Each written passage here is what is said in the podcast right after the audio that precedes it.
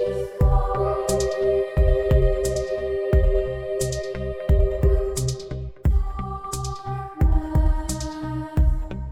piso 13.5. Entra a lo desconocido. Bienvenidos al piso 13.5, un canal donde hablaremos de cosas que están más allá de lo normal. Mi nombre es Héctor Díaz y me acompaña Eugenio López. Hola, esperemos que todos estén muy bien y que disfruten este video.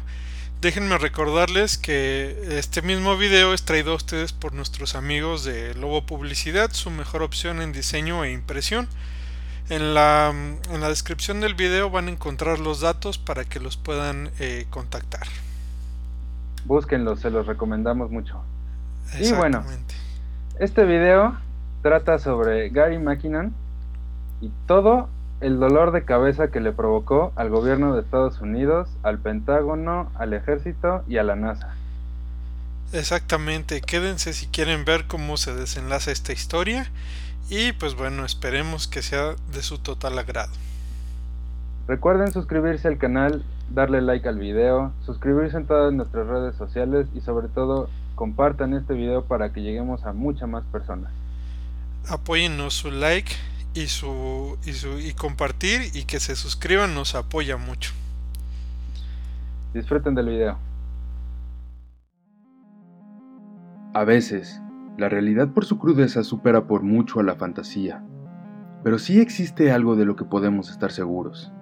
Es que las películas de ciencia ficción intentan mostrar un adelanto de lo que en el futuro nos aguarda. Pero puede que ese futuro comience aquí y ahora. Como si se tratara del preámbulo de una película, el experto en tecnología de la información y denominado hacker, Gary McKinnon, afirmó en una entrevista con Rich Planet TV que, durante su incursión en el sistema de computadoras de la NASA, encontró información perturbadora y oculta por el gobierno de los Estados Unidos. Dicha información desvela la existencia de ovnis y vida extraterrestre. Gary McKinnon, de nacionalidad escocesa, nació en febrero de 1966. Es el hacker más famoso y temido de los Estados Unidos, y es conocido con el sobrenombre de Solo, ya que todas sus incursiones informáticas las llevó a cabo en solitario desde la comodidad de su casa. Al principio, solo era un aficionado a la computación, el cual tuvo su primer ordenador a los 14 años.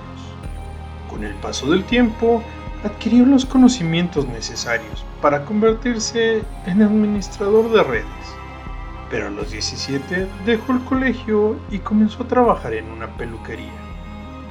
Todo cambió a mediados de la década de los 90, cuando se metió de lleno en la tecnología y gracias a sus conocimientos, en 2001 empezó a introducirse en complejos sistemas militares.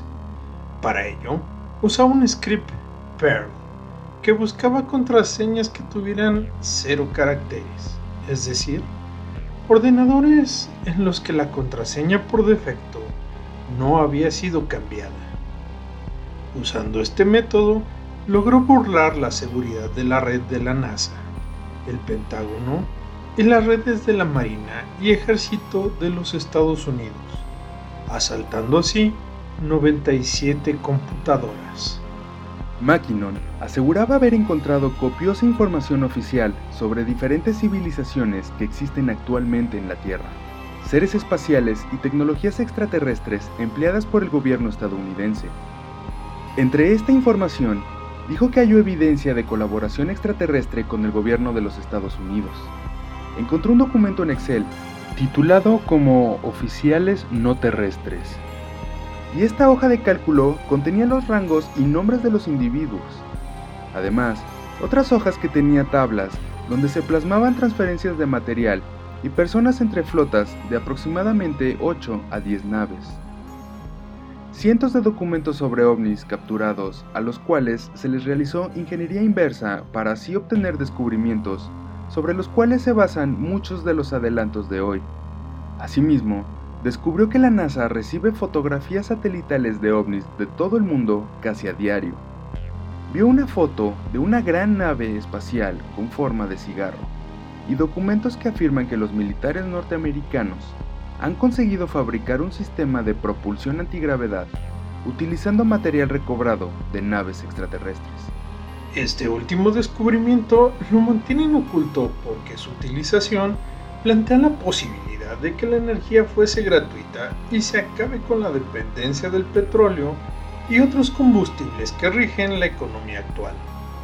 Cuando McKinnon buscó los nombres de las naves listadas, donde figuraban el USS Limey y el USS Helen Coeter, no pudo encontrar ningún documento a nivel público que hiciera alguna mención de estos, hecho que reforzó sus sospechas de que forman parte de una iniciativa encubierta posiblemente no terrestre, fraguada por el gobierno estadounidense. McKinnon logró acceder a esos documentos secretos a través de un programa llamado Land Search, en el cual, luego de haber obtenido el control de cada red, pudo buscar todos los archivos y carpetas existentes en cada máquina. Sus incursiones fueron descubiertas en marzo de 2002, cuando funcionarios de una de las entidades intervenidas se dieron cuenta de que el cursor de una de las computadoras se movía solo. Originalmente, fue seguido y arrestado bajo la Ley de Uso Indebido de Computadoras por la Unidad de Delitos Tecnológicos Británica y más tarde inculpado por el gobierno de los Estados Unidos. Permaneció en libertad condicional y durante ese periodo debía presentarse en las oficinas policiales cada tarde y estar en casa cada noche. Además, se le prohibió el uso de computadoras con acceso a Internet. Tras su arresto, fue objeto de una disputa legal prolongada acerca de su extradición a los Estados Unidos, donde los fiscales querían que fuera juzgado por la brecha de datos. De haber sido declarado culpable, probablemente habría enfrentado de 60 hasta 70 años tras las rejas. Sin embargo, en 2012, la ministra del Interior del Reino Unido, Theresa May, dijo que no sería enviado a los Estados Unidos, justificando esta decisión con base en los derechos humanos. En ese entonces May dijo, el señor McKinnon está acusado de delitos graves, pero tampoco hay duda de que está gravemente enfermo. Tiene síndrome de Asperger y sufre de depresión. La cuestión jurídica ante mí ahora es si el alcance de esa enfermedad es suficiente para impedir la extradición. Ella concluyó, después de una cuidadosa consideración de todo el material relevante, he llegado a la conclusión de que la extradición del señor McKinnon daría lugar a un riesgo tan alto de que termine su vida que la decisión de extraditar sería incompatible con los derechos humanos del señor McKinnon. Déjanos en los comentarios qué hubieras hecho con esta información. Si te gustó el contenido de nuestro video, no te olvides darnos un pulgar arriba, suscríbete a nuestro canal, activa la campanita para que te avise de nuevo contenido y síguenos en redes sociales. El piso 13.5. Entra a lo desconocido.